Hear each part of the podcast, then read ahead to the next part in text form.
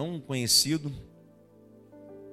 E eu sei que você vai ser muito edificado. Capítulo 4, verso 7 da segunda carta do apóstolo Paulo a Timóteo.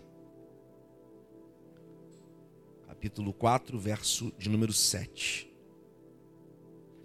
Os que encontraram, digam amém. amém. Essa versão aqui é a contemporânea. E nessa versão a Bíblia diz assim, ó. Combati o bom combate. Acabei a carreira e guardei a fé. Vamos todos juntos ler na versão Almeida Corrigida Fiel, que está aqui disponível na projeção, no 3, todo mundo lendo junto. Vamos lá? Um, dois, três.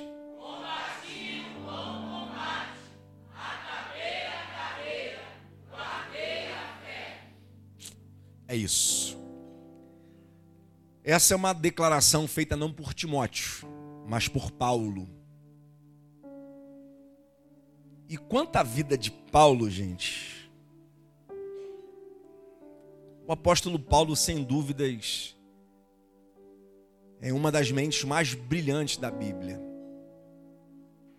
A maneira como, como ele enxerga o Evangelho e como ele interpreta e aplica o Evangelho é incomum. O apóstolo Paulo vivia milênios à frente do seu tempo. Provavelmente, se Paulo existisse hoje, em nosso tempo, ele seria classificado com um QI elevadíssimo, tamanha a sua capacidade de interpretação. Repita comigo esse termo: capacidade de interpretação. A Dora é professora e tem outros profissionais aqui da educação e sabe que o que é fundamental à inteligência é a capacidade de se interpretar. O que te torna inteligente é a capacidade de interpretar. Sabedoria tem outro aspecto. Sabedoria é a capacidade de aplicar. Mas inteligência é a capacidade de interpretar, de visualizar, de compreender. E o apóstolo Paulo, ele, ele tem a tarefa de visualizar um contexto cultural e religioso que remontava milênios praticamente. O apóstolo Paulo ele fala desde a criação até o seu contexto atual. E ele provava de maneira cabal, de maneira específica, que Jesus era de fato o Cristo, o Filho de Deus. Ele provava que Cristo era o prometido. Ele conseguiu interpretar as palavras dos profetas, dos patriarcas, e ele conseguiu enxergar Cristo em muitas coisas que eram verbalizadas por eles e durante muitos anos ficou incompreensível. Tanto que o próprio Paulo diz: o mistério que esteve oculto durante séculos veio a ser revelado. E ele recebe a dádiva, a graça, ele recebe de presente essa capacidade divina de interpretar o Evangelho, de interpretar o que Cristo falava, de interpretar o que os patriarcas, os profetas, os reis. E ele se compromete de maneira total à obra de Deus. Sua entrega era máxima. Repita comigo essa palavra: entrega. Entrega. É uma palavra muito utilizada hoje em grandes círculos de negócio. Hoje, o que os, os grandes é, empresários, CEOs de grandes empresas buscam é pessoas que têm uma capacidade de entrega, de dar o seu máximo. E o apóstolo Paulo é de fato o exemplo, o modelo de alguém que se entrega. Ao ponto, Rose, de não ter a sua vida mais como prioridade. Ele dizia: viver para mim é Cristo e o morrer é lucro. Ao ponto dele dizer que todo conhecimento que ele adquire, toda a ciência que ele adquire através dos ensinamentos dos seus mestres, um deles, Gamaliel, que era uma referência teológica da época, ele diz: que eu conhecia como esterco diante do conhecimento de Cristo. Quando ele diz diante do conhecimento de Cristo, a ideia não é conhecimento científico, a ideia é de experiência com Jesus. Eu abro mão de tudo que sei, de tudo que aprendi, de tudo que eu tenho de conhecimento para ter experiência real com Jesus. O apóstolo Paulo, ele é o exemplo de alguém que não recua, que não retrocede, que não volta atrás, mesmo em face da morte, sofrendo as mais severas e violência e violentas punições, foi chicoteado em um nível de dor que qualquer um de nós, meros mortais aqui, não suportaria. O número de chibatadas que ele sofre, segundo estudos científicos, ele chega ao ponto de defecar e perde o controle do seu sistema digestivo. Ele começa a se defecar, se urinar. Tamanha dor. E sabe por que ele sofre por isso, gente? Por uma única razão: por dedicar sua vida ao Evangelho, por decidir pregar a Cristo, por decidir anunciar a salvação por decidir anunciar que pecadores são perdoados através do sacrifício de Jesus. O que a religião da época dizia é que Paulo estava doido, estava aceitando uma nova ideia, estava concebendo uma nova visão, e eles não entendiam que não era uma visão nova nem uma nova ideia, era apenas a interpretação real das Escrituras. E esse é o texto do apóstolo Paulo chegando no final do seu ministério, entendendo que também está chegando no final da sua vida. Cara, imaturidade é isso, é você entender que a qualquer momento você vai morrer. E beleza. Eu sei o que fiz, sei quem sou e para onde vou.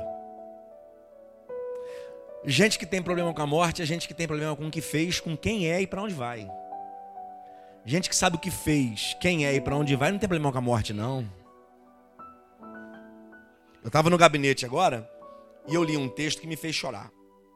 Eu vou pregar sobre ele em breve. Sobre remendos velhos em vestes novas e vinho novo em odres velhos. E a palavra de Jesus dizendo: é, eles têm a mim ainda. Cara, a expressão de Jesus é a ideia de alguém que sabe que está indo para a morte, para a cruz. E ele não tem problema nenhum com isso. E aí o, o, o comentarista, John Stott, ele diz assim, ó. Toda relação humana um dia vai, vai ter fim. Isso me doeu, porque eu tenho um filho de um ano e sete meses. E ele fala assim: todos os dias que você for beijar o seu filho, você deve beijar seu filho entendendo que um dia ele vai morrer. Todas as vezes que você for beijar a sua esposa, você vai beijar a sua esposa entendendo que um dia ela vai morrer. Todos os dias que você beijar seu pai, sua mãe, seus irmãos, seus amigos, um dia eles vão morrer. A única relação que dura, a única relação que transcende a morte, é a relação que a gente tem com Cristo. É a única relação que transcende. É triste, porque queria eu eu amo tanto a minha mulher que eu queria ficar com ela para a eternidade toda. Chegar no céu e encontrar, oh, meu amor, tá por aqui então? Vou ficar por aqui junto. Mas no céu não vai ter casamento, gente. Deve ter alguma coisa muito boa no céu, cara. Para não ter casamento. O que é melhor que casamento, gente? Solteiros aí, a hora de vocês vai chegar, tá? Fica tranquilo. Profetizo que ainda esse ano, amém ou não amém? Ó, os vasos estão ligados aí, né? Olha! A única relação que perdura, que transcende, é a nossa relação com Cristo.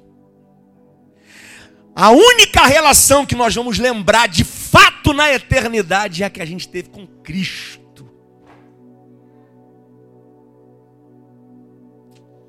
E vamos às declarações de Paulo. Combati o bom combate. Combati o bom combate. Olha o conceito que Paulo estabelece da vida cristã. Isso aqui é vida cristã, gente. Ele está dizendo, vida cristã, é Paulo dizendo, no meu conceito, é um combate. É todo dia uma luta, irmão. Alguém aqui não tem luta todo dia? Quem não tem, diga amém. Todo mundo aqui tem luta todo dia? Eu pensei que era só eu. Quem tem muita luta todo dia, diga bem. Você concorda comigo que a vida cristã é um combate? Irmão, o diabo não dá trela. Tem dia que até no sonho Satanás aparece. Tu acorda por que eu sonhei com esse troço, gente? Já acorda repreendendo, está amarrado em nome de Jesus. Sangue de Jesus tem poder, sei o quê. Está repreendendo até o sonho.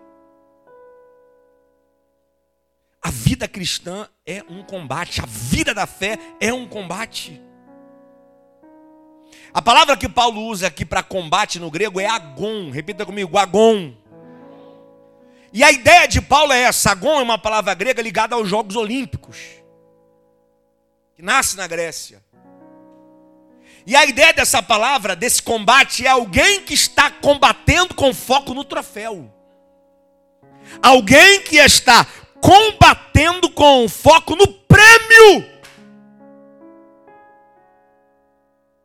E infelizmente esse conceito de prêmio na relação ocidental perdeu o sentido.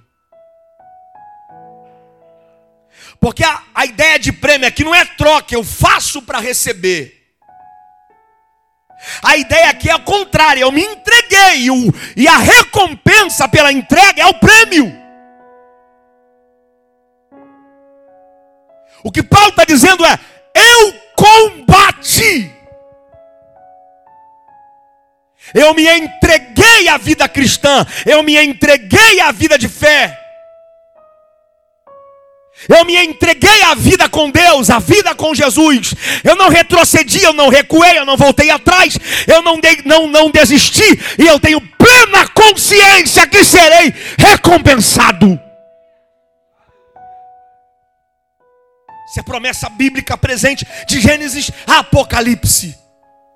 As sete cartas de Jesus às sete igrejas da Ásia são sete cartas de recompensa.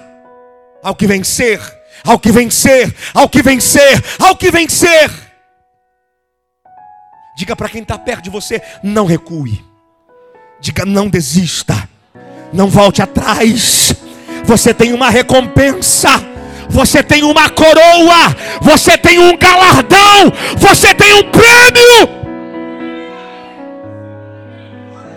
O mesmo apóstolo Paulo faz a emblemática declaração dizendo: Uma coisa eu faço, esquecendo-me das coisas que para trás de mim ficam, eu avanço para aquelas que diante de mim estão e prossigo para o alvo para o foco, para o propósito, para o prêmio da soberana vocação em Cristo Jesus.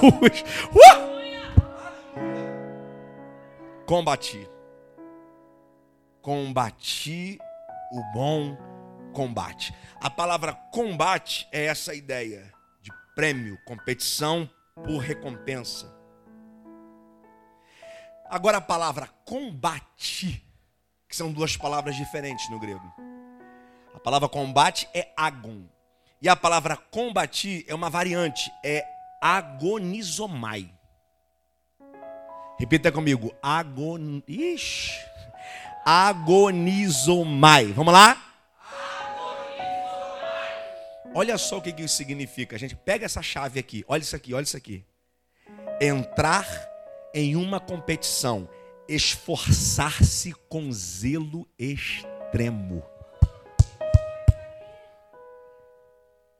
Quem é que vence uma competição, gente? Não é quem compete. Quem vence uma competição não é quem entra na competição. Quem vence uma competição não é quem vai para o combate, é quem está melhor preparado. É quem tem mais disciplina. É quem tem mais zelo. É quem se prepara mais. É quem se cuida melhor. Você pega um cara, vamos usar por exemplo o MMA, MMA como, como referência. Você pega um cara que está treinando todo dia, dieta balanceada, alimentação das boas, 5 horas da manhã mergulhado no gelo, cuidando de todos os poros, circulação sanguínea, cuidando da respiração.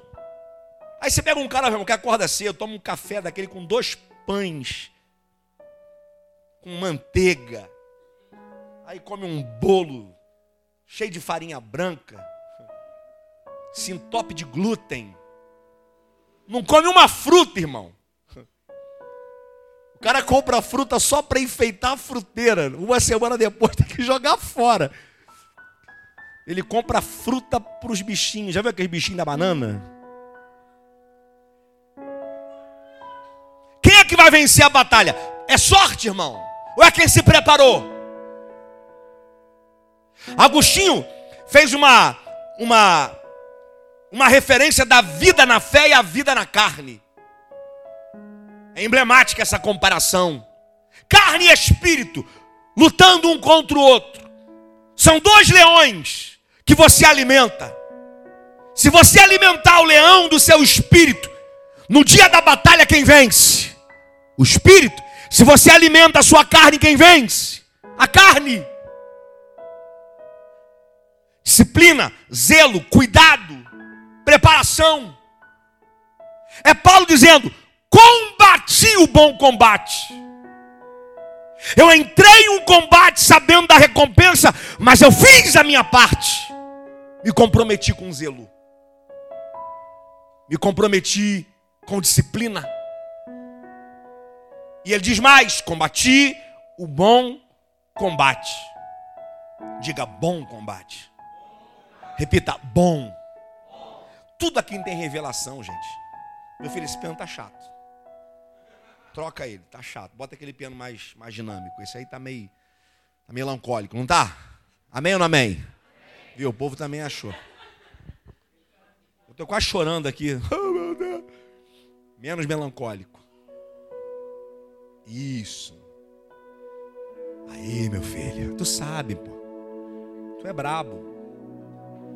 Bom combate. Porque assim, pega isso aqui, Tati. Tem guerra que não vale a pena entrar, gente. Tem gente perdendo energia em batalhas que não são deles. Para de gastar a sua energia em batalha que não é sua. Para de gastar a sua energia com guerras que não são suas. Aí na hora que você tiver que lutar as suas guerras, irmão, você não tem força. Quando a Bíblia fala que é o bom combate, que bom aqui é revelação. Bom no grego significa excelente, eminente e gracioso. Eu entrei nessa batalha porque essa batalha é excelente. Vale a pena cada gota de sangue que eu derramar por ela.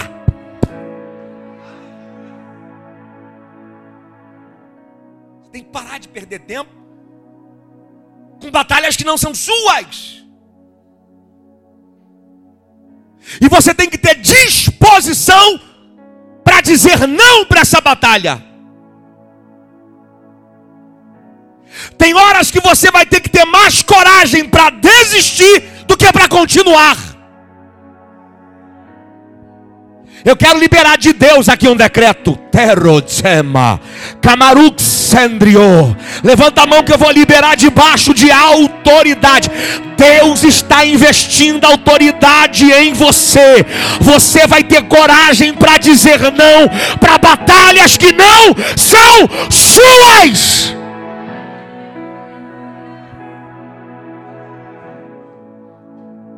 Eu entrei na guerra fui para o combate, fui para a batalha, porque era excelente, porque valeria a pena, graciosa. E ele usa aqui um termo que é um dos termos bíblicos que eu mais amo, falei dele em alguns sermões passados.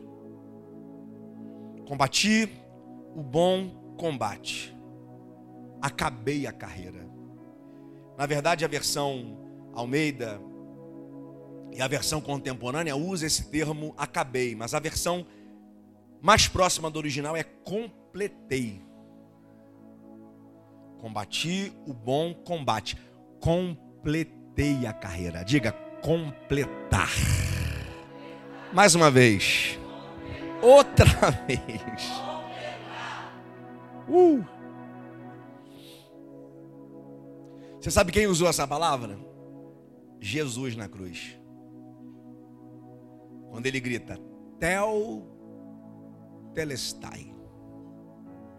A palavra está consumado é uma palavra que deriva desse termo. Completar. Tornar completo. Consumar. Só que o mais interessante é que o conceito desse termo está ligado à maturidade. É saber a hora, é ter noção de tempo e estação. Jesus ele não fala tel telestai antes do tempo, ele fala na, na hora certa. Ele não poderia dar esse grito, porque esse era o grito triunfal. Quando ele grita na cruz, tel telestai, o eco do grito vai no inferno. A autoridade do que ele diz é reconhecida no céu, na terra e no inferno. Tel telestai. Está consumado. Está completo. Eu fiz a minha parte. Eu tenho consciência que a missão que eu recebi eu executei. Eu tenho consciência e noção que o propósito para o qual eu nasci, eu completei. Gente, no meu ponto de vista, não tem maturidade melhor do que você entender que fez o que era para ser feito isso é coisa de gente resolvida. Você não é obrigado a fazer além. Você não é obrigado a fazer mais. Mas você tem a responsabilidade de fazer aquilo que só você pode fazer. Tem uma missão que é sua, tem um propósito que é seu, tem uma chamada que é sua, tem uma vocação que é sua e você não pode recuar dela. Eu estou arrepiado aqui, gente. Eu estou pregando para a gente aqui hoje que está perto de abandonar a chamada. Eu estou pregando para alguém aqui hoje que está perto de desistir do propósito. Eu estou falando para alguém aqui que está a ponto de dar um fim na chamada. Recebe esse decreto da eternidade. Deus está te convidando a completar a obra que ele lhe confiou, a realizar a missão que ele lhe confiou, a cumprir a chamada que ele lhe entregou.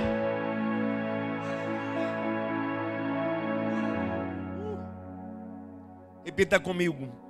Todo propósito, tem um processo. Para Jesus chegar no auge, no ápice, no ápice apogeu do seu propósito. Porque o processo de, de, de ressurreição é divino. Mas até a cruz é humano, gente. É humano, Tati.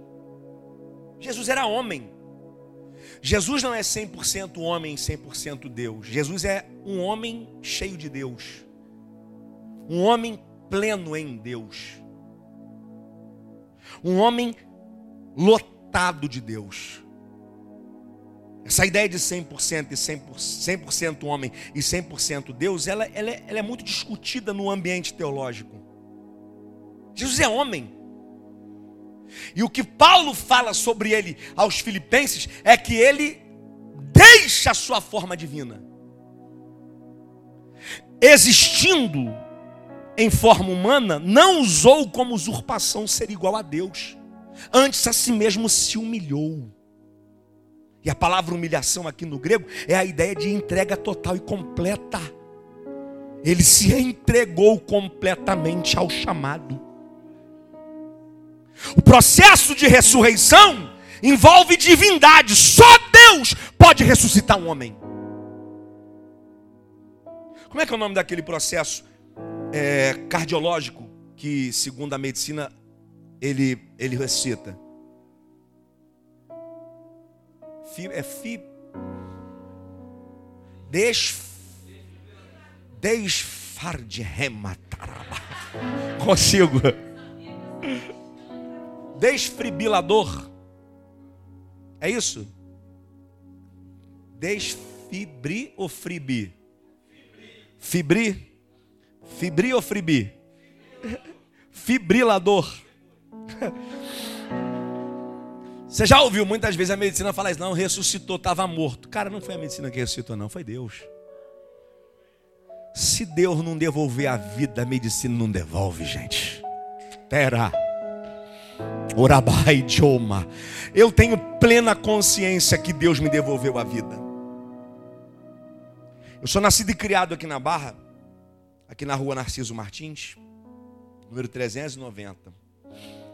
E na minha infância, lá com os meus oito, sete anos, atrás da minha casa tinha vizinhos, e moram lá até hoje. E eu tinha dois amigos ali, Jefferson e Rafael, que eles têm a mesma faixa etária que eu para passar da minha casa para deles, tinha um trilho e tinha uma ribanceira que da, lá de cima da nossa casa até a laje da garagem deles dava aproximadamente uns 12 metros de altura. É alto, né? E eu, criança, com meus 8, 9 anos de idade, ah, vamos brincar, vamos. A gente soltava muita pipa. E era bom, tá? Cortava e aparava. Bom mesmo. Vitor coitado, ruim de pipa que só ele. Pensei que ia fazer um pipeiro na família, mas não fiz não. Mas é um profeta, glória a Deus. Aí soltava pipa junto. Aí eu fui passar. E nisso que eu atravessei o trilho, eu caí naquela ribanceira, rolei. E eu só lembro de uma coisa. Eu levantando na laje, olhando para o meu corpo e sem um arranhão. Com 8, 9 anos de idade. Quem é que tem 9 anos aqui? Tá? Tem alguma criança aqui com 8, 9, 10 anos? Tem? Quantos anos? 10 anos. Fica de pé. Fica de pé, fica. Você vai ganhar um doce. Alguém vai te dar um doce hoje. Olha o tamanho dele, olha para ele. Menino bonito. Pode sentar. Tá com vergonha. Uma criança dessa idade rolar de uma ribanceira de 12 metros, sobrevive, gente? Nunca. Eu caí na laje. E é da ribanceira para laje. O tombo era para ser direto. E eu rolei numa ribanceira de praticamente 90 graus. E eu levantei da laje sem compreensão do que tinha acontecido. Eu sei que eu tinha caído lá de cima, sem um arranhão eu não tenho dúvidas que Deus me devolveu a vida. Porque quem dá a vida ao homem é Deus. É Deus que ressuscita, é Deus que dá vida, é Deus que faz o homem viver. O processo de ressurreição de Jesus da cruz até o terceiro dia é um processo divino, sobrenatural, transcendente. Mas até a cruz é entrega, é decisão, é escolha. Ele se humilhou, foi obediente até a morte e morte de cruz. Pelo que? Deus o exaltou sobremaneira, que lhe deu o um nome que está acima de todo nome. E sobre este nome, diante deste nome, todo joelho se dobrará e toda língua confessará que Ele é Senhor. Você percebe que essa cultura de premiação, essa cultura de recompensa é também praticada por Cristo. Sua obediência até a cruz lhe deu um nome. Sua obediência ao chamado lhe deu um nome. Não abri mão do chamado lhe exaltou. Não abri mão da vocação lhe exaltou. Olhe para cá. Porque o que Deus tem para a sua vida passa pelo crivo da obediência. Obedeça ao chamado, obedeça ao propósito, obedeça à missão, obedeça. Pergunta que você deve fazer não é o quão duro é cumprir o seu chamado, é o quão disposto você está disposto a cumpri-lo. Chamado só é duro para quem não tem disposição para cumprir. Missão só é pesada para quem não tem vocação. Você está proibido de desistir. Eu profetizo que no final da sua história você vai ter uma declaração nos lábios. Combati o bom combate, completei a carreira e guardei a fé. Uhul! Vamos ficar de pé?